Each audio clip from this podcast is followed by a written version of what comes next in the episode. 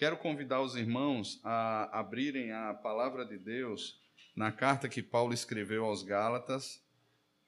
Carta de Paulo aos Gálatas, nós ah, seguimos com a exposição da carta que Paulo escreveu às igrejas da Galácia. Desta vez nós leremos aqui capítulo 3, do versículo 6 ao versículo 9, ao versículo 29.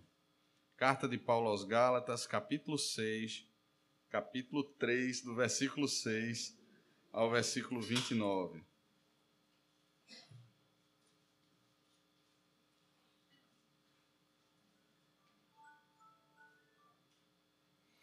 Todos abriram?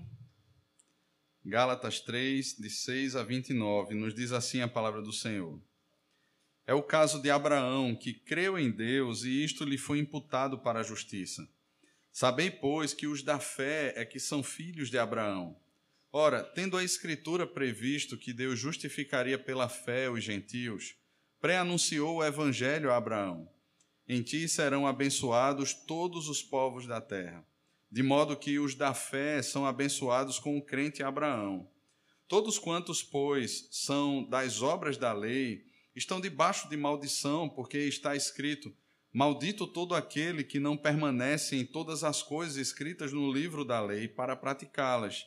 E é evidente que pela lei ninguém é justificado diante de Deus, porque o justo viverá por fé. Ora, a lei não procede de fé, mas aquele que observar os seus preceitos, por ele viverá.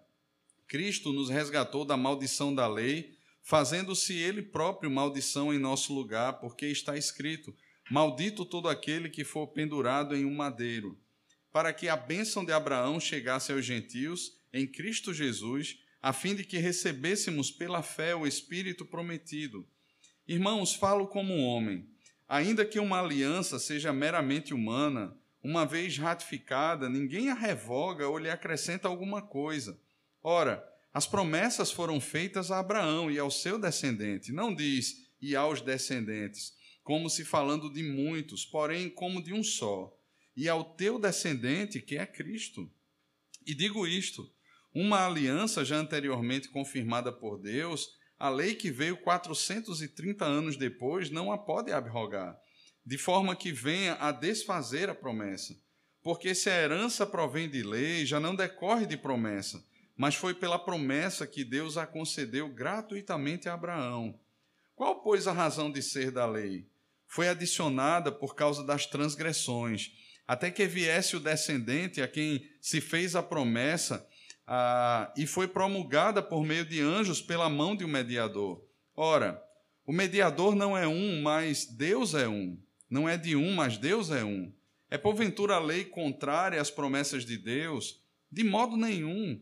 Porque se fosse promulgada uma lei que pudesse dar vida à justiça, na verdade seria procedente de lei. Mas a Escritura encerrou tudo sobre o pecado para que, mediante a fé em Jesus Cristo, fosse a promessa concedida aos que creem.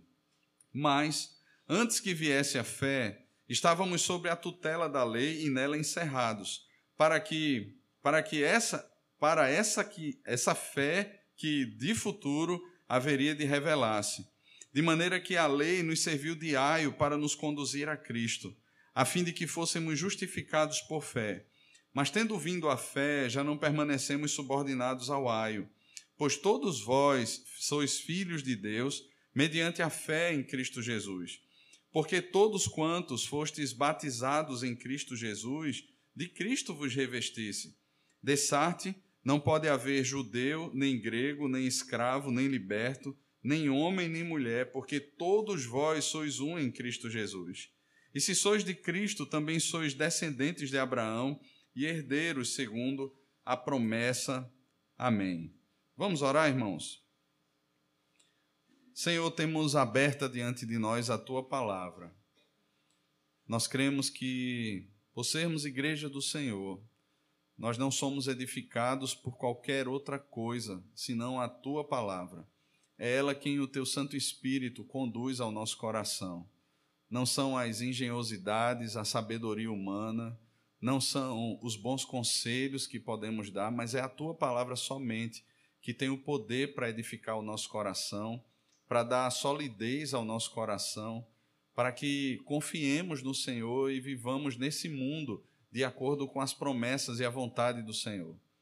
Por isso pedimos, Pai, que seja só a tua palavra falada aqui nessa manhã e que seja o teu espírito a conduzi-la ao nosso coração.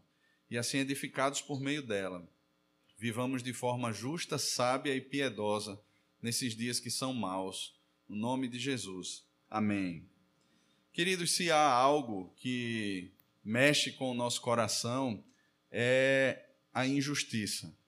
Eu creio que todos nós já passamos por injustiças de alguma forma. Todos nós já nos deparamos com aquele coleguinha lá na escola, quando muitas vezes era injustiçado por outros e nos subia ao coração aquele desejo de fazer vingança com as nossas próprias mãos, porque víamos a injustiça estampada. Mas não só com coleguinhas nossos na escola, na infância, mas conosco também. E muitas vezes o nosso senso de justiça, ele parte dessas visões, daquilo que se faz ao outro, que eu acho que é injusto, e como resposta ao que se faz a nós mesmos. Passamos a, a reagir e a agir não mais de acordo com a vocação que nos é feita por meio da palavra de Deus, mas passamos a reagir e a agir muitas vezes nesse mundo tendo como base a nossa justiça que foi de alguma maneira ferida, a nossa percepção sobre o que é justo, a nossa ética, a nossa moral, o nosso caráter, que de alguma, de alguma forma foi mal compreendido ou mesmo maculado por outros.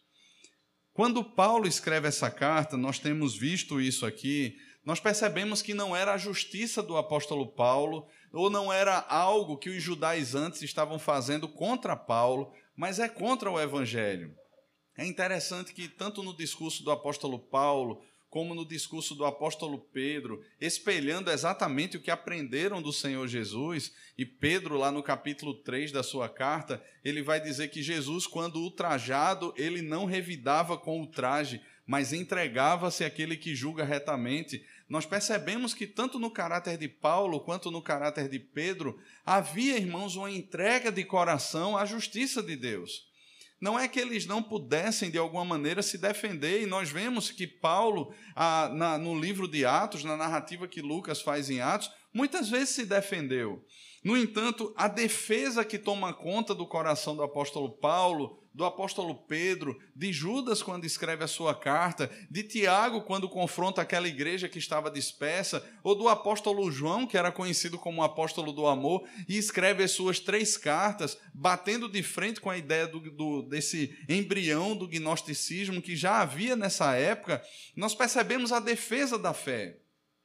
Como estes homens eles se portavam diante de ameaças que não diziam respeito apenas ao seu ensino, aquilo que eles ensinaram e que de alguma maneira agora estava sendo desconstruído por heresias, mas dizia respeito à igreja de Deus, dizia respeito àqueles que foram lavados e remidos pelo sangue de Cristo.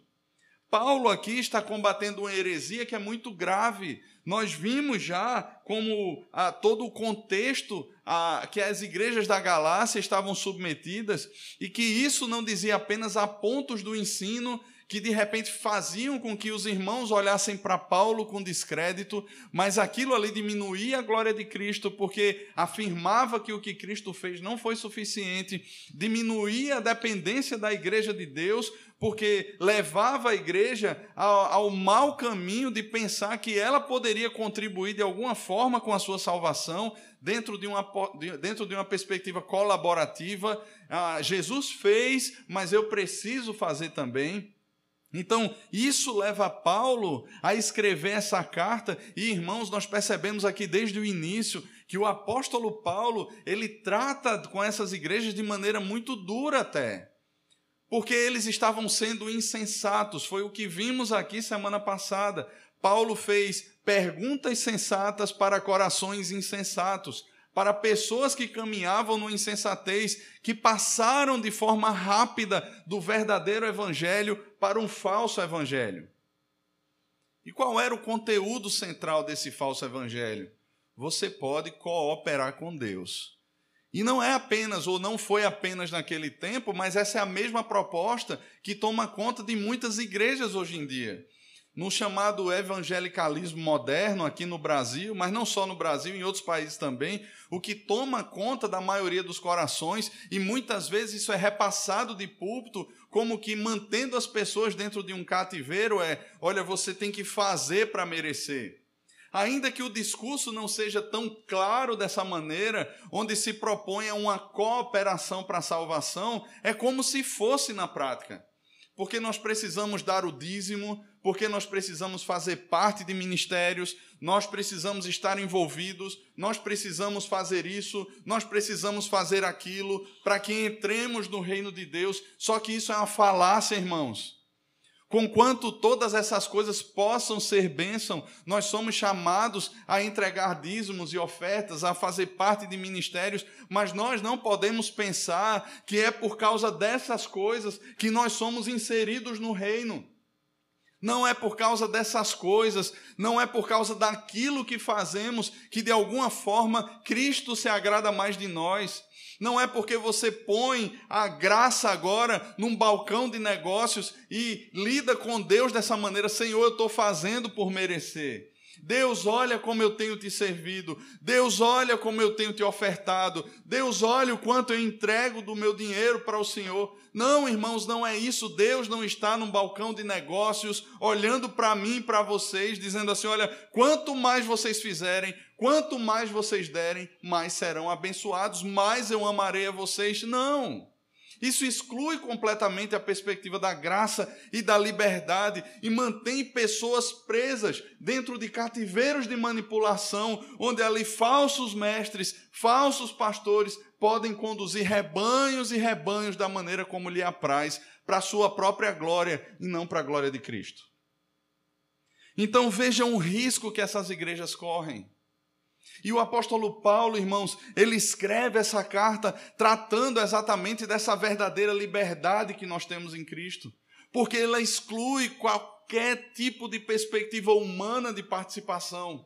E se ela exclui a nossa participação, isso nos humilha e exalta a obra de Cristo, porque tudo dependeu somente dele e não de nós. Isso dá glória completa a Cristo porque toda a obra ela foi satisfeita diante do Pai pelo sangue derramado na cruz e pela ressurreição de Cristo. Então não há nada, irmãos, que de alguma maneira, por mais bem intencionado que estejamos, de alguma maneira possamos acrescentar aquilo que Cristo fez. E Paulo então ele trata tudo isso aqui nessa carta. Essa semana, quando eu estudava esse texto, eu estava conversando com minha filha e foi ah, interessante o um momento assim, né?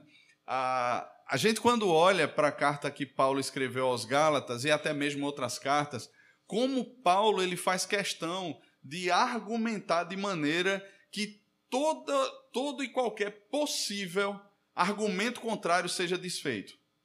E aqui não é diferente. Quando nós olhamos o versículo 28 e o versículo 29, nós temos aqui a base do porquê que Paulo fala, do porquê que Paulo escreve aqui do versículo 6 até o versículo 27. Veja, os judaizantes eles tentaram e eles estão tentando por vários caminhos alcançar e seduzir, enfeitiçar, que é a palavra que nós vimos aqui semana passada, o coração daquela igreja. Eles tentam de várias formas.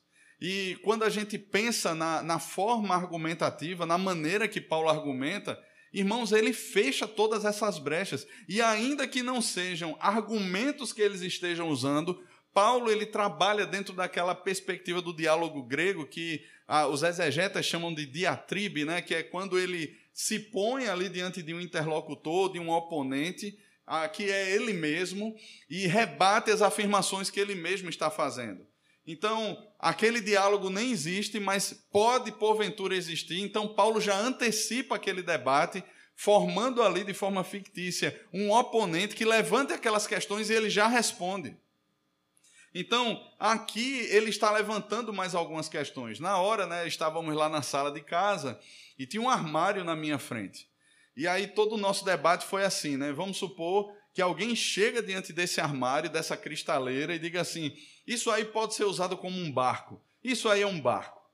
Então, o que é que Paulo faz para rebater essa ideia? O apóstolo Paulo, então, ele começa a, pelo princípio. Ele vai para as questões fundamentais. Ele diz assim, de repente, né? A, a gente lá pensando, supondo a discussão de Paulo sobre que aquilo ali não é um barco. Então, Paulo vai por um determinado caminho e afirma: olha, nós temos vários tipos de madeira. Existem madeiras que servem para embarcações e existem madeiras que não servem. Se você colocar esse tipo de madeira que não serve na água, essa madeira vai inchar, ela não foi feita para isso. Mas olha, existe um tipo de madeira para embarcação. No entanto, se você olhar esse objeto, ele não tem a vedação perfeita. Então ele já parte para a parte de vedação. E ele vai dizer, de repente, ó, é, é, é, diferente. Essa madeira da embarcação, ela suporta um tipo de vedação que vai fazê-la flutuar. Se você colocar esse armário na água, além de inchar, ele vai afundar. Ele não tem a vedação certa. E aí ele começa a argumentar. Mas de repente a pessoa olha para aquilo ali e, ou então ele pensa que aquela pergunta pode surgir e ele já vai respondendo, ele vai tapando todas as brechas, de modo que não fique dúvidas. E tudo isso, irmãos, ele faz com um coração pastoral tremendo. É incrível como Paulo ama essas igrejas. É incrível como Paulo as pastoreia. É incrível como a, a possibilidade de, de repente, aqueles irmãos estarem se perdendo num caminho de prisões, num caminho de escravidão, aos processos que existiam antigamente, isso fere o coração de Paulo. Ele não está tratando aqui apenas como um disciplinador, mas ele trata isso tudo aqui como sendo um pastor que de fato ele é. Então ele vai fechando todas as brechas possíveis e imagináveis, para que aqueles irmãos não tenham dúvida alguma do evangelho que lhes foi entregue e da segurança que de fato existe em Cristo Jesus. Paulo vai fazer aqui, irmãos, vai usar aqui três argumentações para responder isso que foi levantado ou essa possibilidade que está sendo levantada aqui no versículo 28 versículo 29. Veja o que eles dizem. Dessarte não pode haver judeu, nem grego, nem escravo, nem liberto, nem homem, nem mulher, porque todos vós são um em Cristo. So, sois um em Cristo. E se sois de Cristo, também sois descendentes de Abraão e herdeiros segundo a promessa. Qual era então a argumentação que os judaizantes estavam usando? Olha, vocês são uma igreja gentílica. Vocês são gentios. Nós somos descendentes de Abraão. Nós temos uma herança genética. Nós somos sangue puro. Somos puro de origem, né? Ah, temos aquele carimbo PO, né, que se coloca no gado, né? Nós somos puro de origem. Nós somos pessoas que de fato viemos da linhagem santa. Olha só o que, por exemplo, o próprio apóstolo Paulo argumenta na carta aos Filipenses. Ele diz: Se alguém tem alguma coisa para se gloriar, eu ainda mais. Judeu de judeus, da tribo de Benjamim, quanto à lei, à lei fariseu, quanto ao zelo perseguidor da igreja. Paulo está usando, irmãos, a mesma argumentação ali, de forma contrária, de forma negativa, ao que os judaizantes antes usavam de maneira positiva, para humilhar a igreja de Cristo. Nós somos judeus de verdade, vocês não são.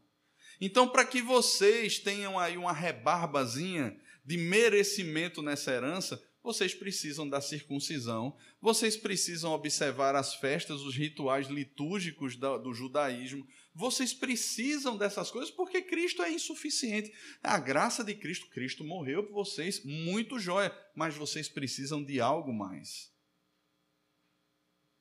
E aí Paulo diz assim: eu preciso falar para vocês alguns aspectos que precisam ser compreendidos para que vocês possam rebater essa falsa argumentação. E são três aspectos. O primeiro deles é a aliança, é o pacto. O que é o pacto? Palmer Robertson ele descreve uma relação pactual como sendo uma relação firmada por Deus, onde Deus é o proponente, onde Deus é o executor dessa, dessa ação e onde Deus é o garantidor dessa ação. E é interessante, irmãos, que Deus ele se revela na palavra, de, na palavra dele por meio de pactos. a, a, nossa teologia é uma teologia pactual. Quando nós batizamos os nossos filhos na infância, nós estamos asseverando que o pacto que foi feito conosco, ele recai sobre os nossos filhos e, eles abenço e ele abençoa os nossos filhos. Quando nós participamos da mesa do Senhor, nós estamos afirmando na mesa do Senhor uma relação pactual. Quando nós fazemos a nossa profissão de fé, nós cremos que fomos inseridos dentro de uma, de uma, ação, uma relação pactual com Deus. O nosso culto ao Senhor, ele faz parte de um diálogo pactual. Nós conversávamos sobre isso ontem, mais uma vez, com algumas lideranças daqui, já da congregação, e falávamos sobre a questão da liturgia, por exemplo. A, a, as pessoas, por não terem uma base pactual, elas, elas escolhem e definem os seus modelos de liturgia. Mas a nossa liturgia, a liturgia das igrejas reformadas, ela tem como base o pacto. Ela não é definida pelo que o pastor acha que é melhor. Ela é definida por aquilo que a palavra de Deus diz dentro dessa perspectiva dialogal, ou seja, quando nós entramos aqui, não somos nós quem falamos primeiro, é Deus quem fala primeiro. É por isso que a palavra de Deus é lida no início do culto e nós percebemos que não somos nós quem nos autoconvocamos para o culto, mas que fomos convocados por Deus para o culto. É Deus quem chama seu povo é Deus quem convoca no dia que é o dia do Senhor para que seu povo preste culto a Ele, para que o seu povo, dentro dessa relação pactual, ouça aquilo que Ele tem para lhes falar como povo de Deus por meio da Sua palavra. Então Deus nos convoca. Nós respondemos a Deus em oração. Nós respondemos a Deus com um cântico, com um hino que exalta a majestade de Deus nós, ao mesmo tempo, reconhecemos que diante de um Deus Santo que nos chama, nós somos pecadores. Lembra lá de Isaías capítulo 6, no dia, no ano da morte do rei Uzias, eu vi o Senhor. Deus deu ali um apocalipse a Isaías, e Isaías tem uma cristofania, uma visão de Cristo exaltado, sendo adorado por serafins. E ali então Isaías, depois de perceber essa adoração, essa convocação onde Deus chamou Isaías a, completar, a contemplar a sua glória, Isaías tem uma convicção: ai de mim, estou perdido, porque sou homem de lábios impuros, habito no meio de um povo de impuros lábios e os meus olhos viram o Senhor, eu vou ser consumido. E isso faz parte desse diálogo. A santidade de Deus, irmãos, e aqui hoje lemos Isaías 53, onde o Senhor nos mostra a, o seu servo sofredor, revelando o nosso pecado e a nossa necessidade de um redentor. Nós confessamos os nossos pecados a Deus, nós ouvimos sobre o que Cristo fez por meio da Sua palavra, e com o coração cheio de gratidão, nós passamos a louvar a Deus. A própria palavra de Deus no momento de edificação, Deus fala ao nosso coração e nós responderemos daqui a pouco consagrando a nossa vida a Deus, consagramos, consagrando aquilo que somos, aquilo que temos em resposta à palavra de Deus. E somos despedidos então debaixo da bênção do Senhor. Perceba que é uma relação pactual onde Deus inicia o diálogo e onde Deus finaliza o diálogo com a sua bênção sobre nós. Porque Ele é o proponente do pacto. Quando Deus se aproximou então de Abraão, no capítulo 12 ali de Gênesis, nós encontramos ali Deus dizendo a Abraão: Sai da tua terra, do meio da tua parentela, vai para um lugar que eu te mostrarei. De ti farei uma grande nação, abençoarei os que te abençoarem, amaldiçoarei os que te amaldiçoarem, em ti serão benditas todas as famílias da terra. Deus está propondo ali algo a Abraão. E depois de 10 anos, ou cerca de 10 a 15 anos, Deus, ali no capítulo 15, Deus ratifica aquilo que ele prometeu a Abraão. Esse tempo todo já passou. Abraão, quando começou a sua peregrinação, tinha 75 anos. Alguns anos já se passaram. Abraão estava perguntando: Deus, cadê a tua promessa? Cadê a aliança, o pacto do Senhor? E Deus ali faz um pacto com Abraão. Deus entra com Abraão numa relação pactual, mas perceba que o texto de Gênesis 15 nos diz, deixa claro para nós, que Deus fez cair pesado sono sobre Abraão. Abraão ele adormece e o Senhor, por meio daquela tocha incandescente, ele passa por meio dos pedaços dos animais. É Deus quem propõe e é Deus quem assume, ele executa todo o pacto. Da mesma forma, irmãos, na cruz do Calvário, Deus ele propôs e Deus ele foi o executor. Aquele que propõe o sacrifício, ele mesmo se faz sacrifício por nós. Não há uma participação nossa. No entanto, o que Paulo deixa claro aqui é que aqueles que são abençoados, eles são abençoados assim como Abraão foi. Abraão creu em Deus e isso lhe foi imputado para a justiça. Logo, irmãos, não foi porque Abraão fez, mas porque Abraão creu. E nós temos a convicção que não foi Abraão que se auto-chamou, mas ele foi chamado por Deus. Se dependesse de Abraão, Abraão permaneceria lá na sua terra em Arã fazendo ídolos, seguindo a profissão do seu pai. Mas Deus o, chamou, Deus o chamou do meio do paganismo. Deus o vocacionou porque Deus o havia elegido antes da fundação do mundo. Então Abraão foi chamado por Deus e o próprio Deus fez um pacto com Abraão. De modo, irmãos, que tudo é por meio da fé. Não foi porque Abraão foi fiel a Deus, nós percebemos na palavra vários jeitinhos e caminhos paralelos que Abraão tenta traçar. E todas as vezes que ele tentou assumir o pacto, nós sabemos em que deu. Deu errado. Mas Deus sempre fez questão de conduzir Abraão pela fé até um momento mais alto, né, mais precioso que existe, que é quando Deus propõe que Abraão lhe entregue o seu próprio filho. E Abraão sobe o Monte Moriá e ele tem uma convicção. Ele olha para os seus servos e diz assim: Olha, nós iremos adorar, eu e o rapaz, e voltaremos. Porque Hebreus capítulo 11 nos diz ali que Abraão cria, ele tinha fé de que Deus era poderoso para trazer Isaac dentre os mortos, para ressuscitar o seu filho. Então, irmãos, percebemos que essa fé de Abraão foi sendo amadurecida com o passar do tempo. Mas ela dizia respeito, ela apontava para um descendente. Quando nós lemos, por exemplo, a carta que Paulo escreve aos Romanos, Paulo vai argumentar e vai trazer essa mesma, essa, essa, essa mesma argumentação que os judaizantes eles traziam. Paulo já responde lá. O que Paulo trata na carta aos Romanos, e ele afirma, não é porque você é nascido de Israel que você é de fato israelita, mas são os descendentes da fé. E aqui é um erro nos nossos dias, há uma perspectiva sionista nos nossos dias. Eu não sei se você já ouviu a expressão, nós vamos para a Terra Santa. E aí, de repente, as pessoas olham para a água do Rio Jordão, elas olham para aquelas coisas todas e dizem assim: olha, nós temos aqui objetos que nos santificam. E pessoas muitas vezes até se propõem a serem batizadas nas águas do Rio Jordão, como se aquelas águas fossem ter um poder miraculoso de fazer alguma coisa diferente. Não tem, irmãos. Ela é tão água quanto a água do Rio Capibaribe, talvez mais limpa mas é tão água quanto a água que você tem no chuveiro da sua casa.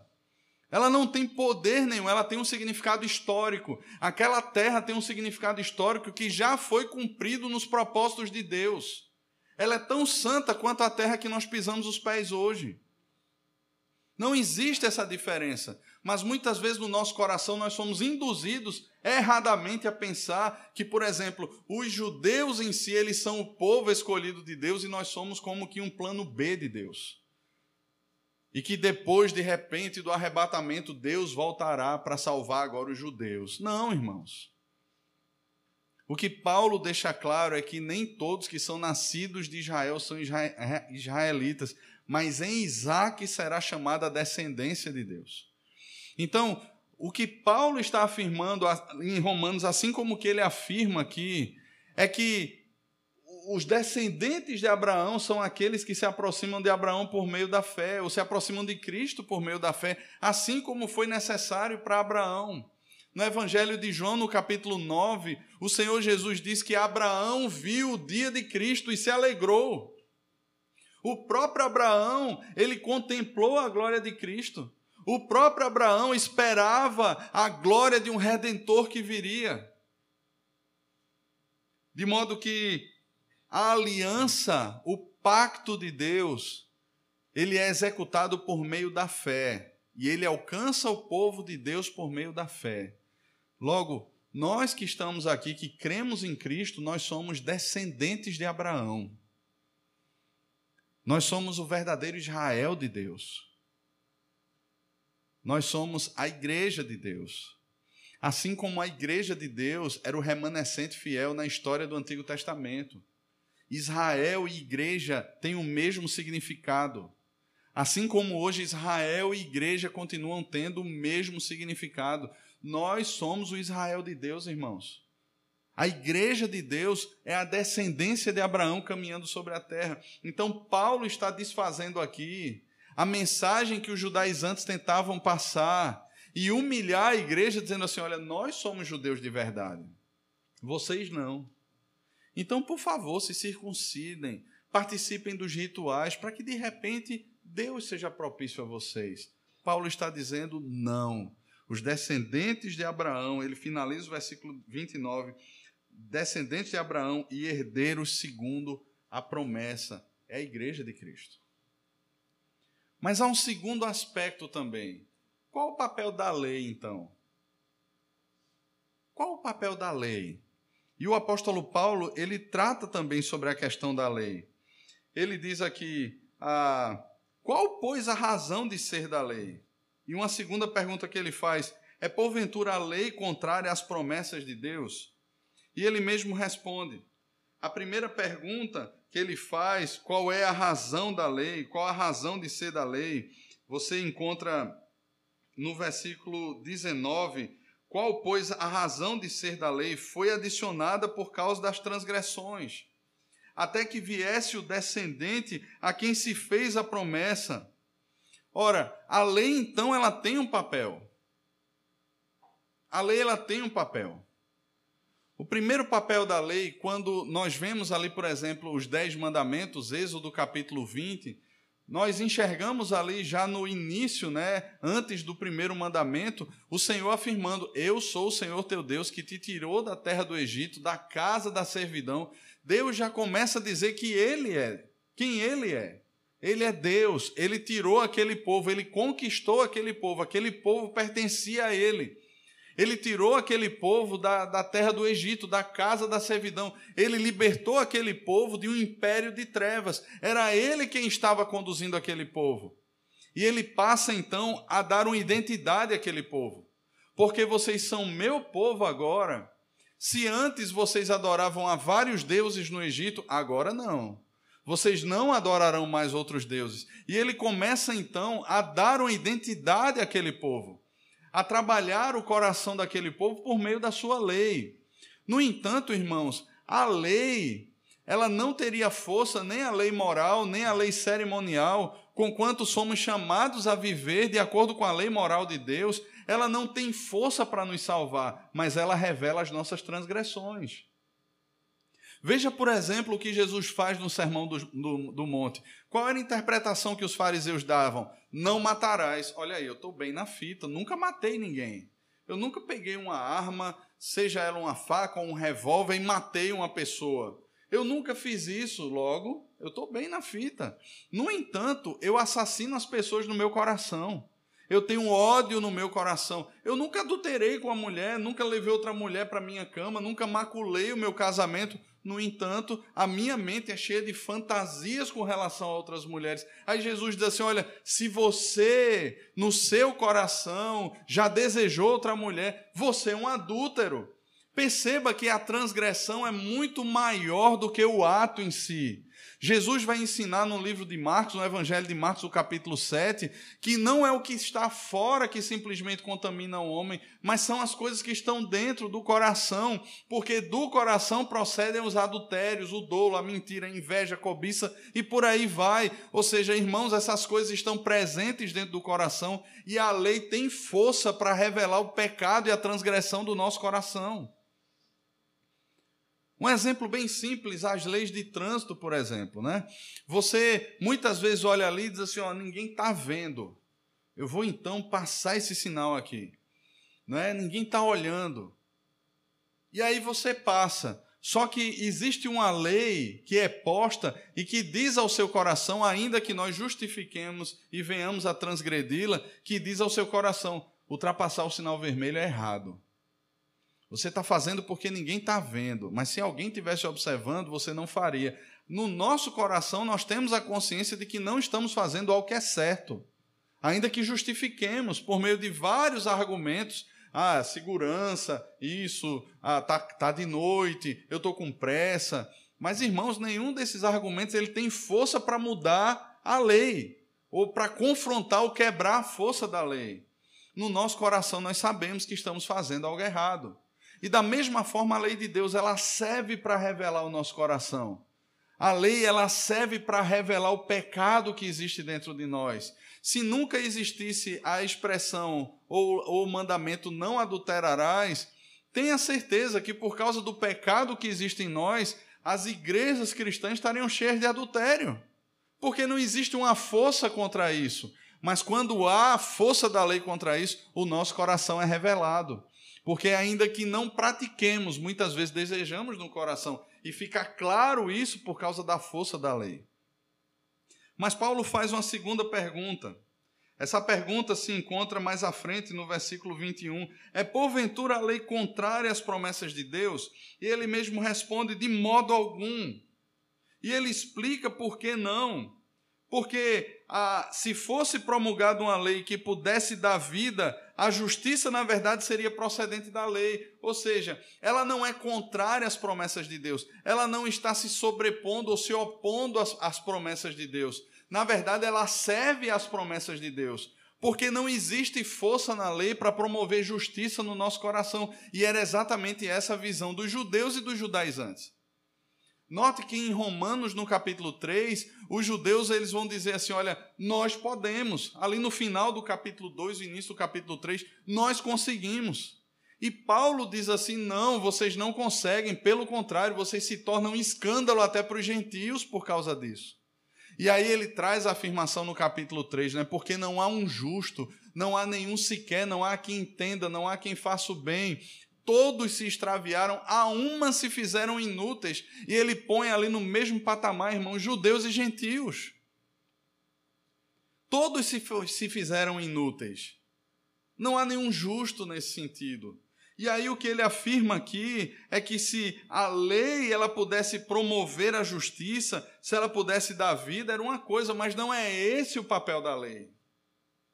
Porque a lei apontava para um mediador, revelando o nosso pecado, a nossa injustiça, a nossa insuficiência, ela revela para nós a necessidade de um mediador, de um redentor. Agora temos um problema nos nossos dias não só a nossa sociedade completamente psicologizada, mas muitas igrejas liberais e desse movimento chamado emergente, e que tem entrado também dentro de muitas igrejas históricas, irmãos têm afirmado que, de alguma maneira, os nossos pecados não são pecados, são doenças. Vocês já ouviram falar, por exemplo, a Bíblia trata sobre beberrões. A Bíblia trata sobre glutões.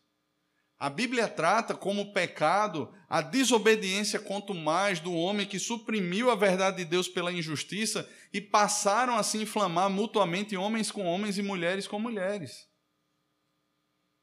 E isso como prova da rebelião do coração, da autonomia do coração. Mas a sociedade dos nossos dias olha para isso e diz assim: não, isso é uma questão de gênero. Não, isso é uma questão de doença. Na verdade, ele é um alcoólatra.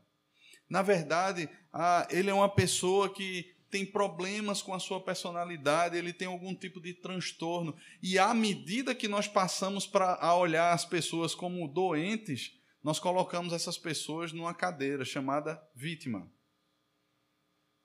E a nossa visão sobre o pecado, irmãos, assim é mudada. Existe um livro de John MacArthur Jr. que eu já indiquei várias vezes que ele fala sobre isso, essa perspectiva do mundo, é Sociedade Sem Pecado o nome do livro. essa tendência que nós temos nos nossos dias a substituir o pecado por doença, a psicologização do pecado. E aí nós passamos a redimir as pessoas, porque na verdade elas, elas são carentes, elas precisam ser, elas, nós precisamos ter um olhar para com elas, na verdade, de piedade, de compaixão, de tolerância. Irmãos, pecado não deixou de ser pecado. Quantas vezes nós ouvimos, não é porque os adolescentes são assim mesmo e eles precisam namorar, é, é, o mundo faz isso, são os hormônios que estão à flor da pele. Não, irmãos se não existe um plano de casamento, se não existe uma perspectiva de casamento, se não existe uma perspectiva pactual, irmãos, nós não podemos usufruir do corpo de quem quer que seja fora de uma estrutura pactual.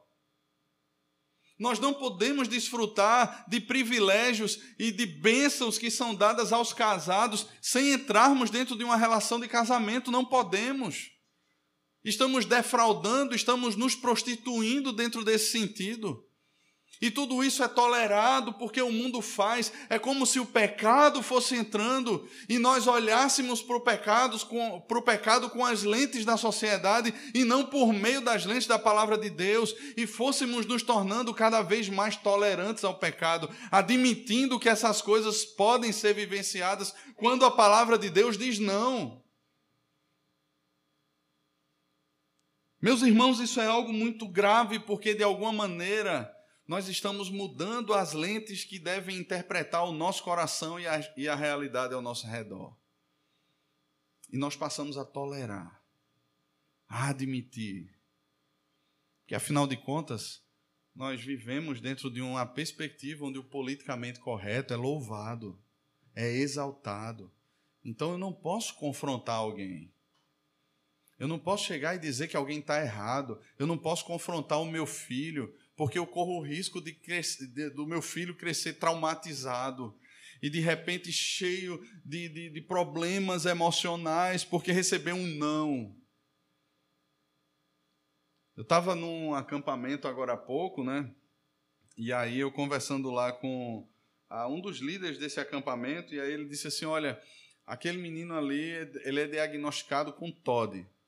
Né? Eu nem sabia o que era Todd. Eu, eu, tem Nescau, tem Todd, né? mas era Todd. é, transtorno opositor, não sei o que lá. Né?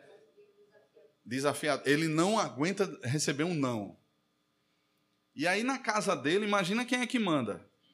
Quem manda é ele. Se o pai ou a mãe diz não para ele, ele se revolta, quebra tudo e não sei o quê. Eu não estou dizendo, irmãos, que não possam existir a possibilidades de tratamento. De... Mas veja, o pai olha para o filho, ele tem diante de si agora um diagnóstico onde o filho é colocado como vítima e ele se prostra diante da vítima que está a, de frente para ele. Ele diz assim: Olha, meu filho, você pode fazer tudo, eu jamais lhe direi não. Desculpa, desculpa por eu ser seu pai, por eu existir, tá bom? Você pode fazer o que quiser. O que é que você quer? Quer uma Ferrari? Eu vendo até as calças e lhe dou uma Ferrari. E aí eu disse assim: como é que vocês lidam com ele? Aí ele disse assim: foi simples. Na primeira desobediência dele com o conselheiro, levei ele no meio do campo ali, disse um não bem grande a ele: esse menino aqui está pianinho, obedece a todo mundo e o tempo todo leva não. Mas eu quero fazer isso agora. Não. Aí eu disse: ele não foi embora, não? Não, está aqui. É a segunda temporada que ele volta. Se submete a todos os líderes aqui dentro. Eu disse: rapaz, que coisa, né? Que coisa impressionante. Mas dentro da casa dele, quem manda é ele. Paulo, ele confronta essa realidade. Ele fala que a lei tem um propósito. Mas ele diz que a lei também tem um outro propósito. Veja, por exemplo, a partir do versículo 23. Mas antes que viesse a fé, estávamos sob a tutela da lei e nela encerrados para essa fé que de futuro haveria de revelar-se, de maneira que a lei nos serviu de aio para nos conduzir a Cristo, a fim de que fôssemos justificados por fé. Irmãos, essa, essa é uma colocação tremenda que o apóstolo Paulo faz aqui. Ah, estávamos encerrados porque o redentor ainda não havia chegado. Então, a lei ela cumpria um papel, revelar as minhas transgressões, ela cumpriu o papel de apontar para o redentor que viria, mas ele não veio ainda. Então eu estou sendo conduzido por um pedagogo, é a palavra aio aqui, a, para Cristo. Só que hoje, quando nós olhamos o pedagogo, o que é a figura do pedagogo hoje? Eu não quero nem entrar no mérito aqui do que Paulo Freire diz, mas qual é a visão do pedagogo no nosso dia, nos nossos dias? É um professor que está lá na sala de aula, arrancando os cabelos para se manter ali ou manter um tipo de ordem na sala e ensinar para os filhos das pessoas que estão lá que os próprios pais não conseguem lidar em casa e ele fica lá quase que pedindo desculpa por qualquer coisa que ele fala. Eu fui dar aula no Agnes um tempo, né? E aí no meu primeiro dia de aula, rapaz, os meninos perturbando, eu dei um grito: "Senta todo mundo, tá pensando que isso aqui é o quê?" Aí depois a, a, a pessoa me chamou lá, a coordenadora, pastor, não pode tratar os meninos assim porque pode vir um processo depois. E eu fiquei pensando, vocês tratam como? Não, a gente senta e espera eles se acalmar. Eu disse, meu Deus do céu. Que falta de respeito é essa? Eu não vou ficar sentado esperando ninguém se acalmar, não. Vou ficar, não. Sabe qual é a figura de um pedagogo aqui, irmãos? O pedagogo é quase que um fiscal da Receita Federal plantado na porta da sua casa. A figura do pedagogo nessa época aqui era literalmente de, uma, de um homem opressor, que estava, era um escravo primeiro, era um escravo, e ele era ordenado pelo dono da casa a fazer o seguinte: você vai levar meus filhos para a escola, você vai sair com ele nas ruas e você vai denunciar tudo que eles fizerem de errado. Você vai estar do lado dele dizendo assim: Isso aí está errado, isso aqui é o certo, isso aqui é errado, isso aqui é o certo. Vou dizer a seu pai quando chegar em casa: você vai apanhar. Imagina você ter uma pessoa colada em você 24 horas por dia fazendo isso. Era alguém que estava o tempo todo, como seu tutor, desenvolvendo esse papel.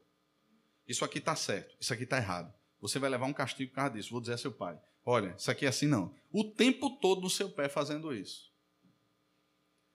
A lei serviu como um pedagogo, e Paulo está usando não o pedagogo dos nossos dias, mas o pedagogo daquele tempo, que era exatamente essa figura, para nos conduzir a Cristo. Então a lei era algo que pressionava o nosso coração o tempo todo. Era algo que nos oprimia o tempo todo.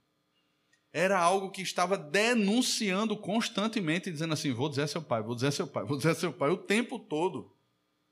Então era algo que as crianças olhavam para os adultos e diziam assim: Eu não vejo a hora de me tornar um adulto, para me livrar desse chato que está aqui o tempo todo agarrado comigo, me denunciando, me entregando para o meu pai, dizendo que é certo, dizendo que é errado o tempo todo. Eu não vejo a hora de me emancipar para me ver livre disso. Agora, os judaizantes é como se eles estivessem colocando mais uma vez o pedagogo no pé das pessoas. E Paulo está dizendo assim: olha, a função do pedagogo já foi.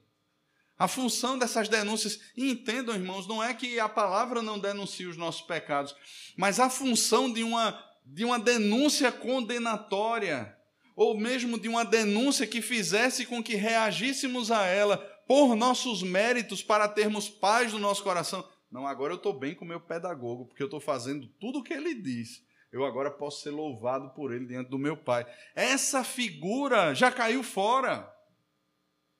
Porque veio Cristo, ou seja, nós fomos emancipados para Cristo. A liberdade conquistada na cruz do Calvário nos aponta agora para uma outra realidade onde nós temos a lei moral de Deus, onde nós temos os imperativos da lei de Deus, mas nós respondemos a Ele por amor.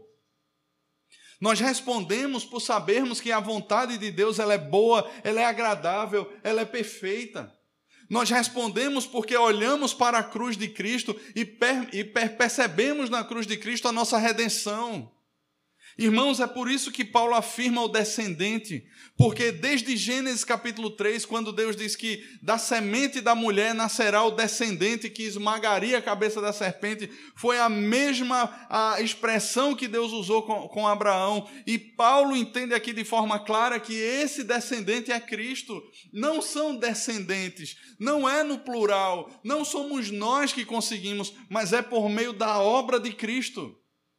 Então, tanto as alianças, os pactos que foram feitos, como a própria lei, elas apontavam para uma pessoa, que é o terceiro aspecto que Paulo deixa claro aqui, as alianças, o fato de nós sermos descendentes de Abraão, assim como a própria lei que nos conduziu durante todo o tempo, revelando as nossas transgressões, revelando a nossa injustiça, nos conduziram para Cristo.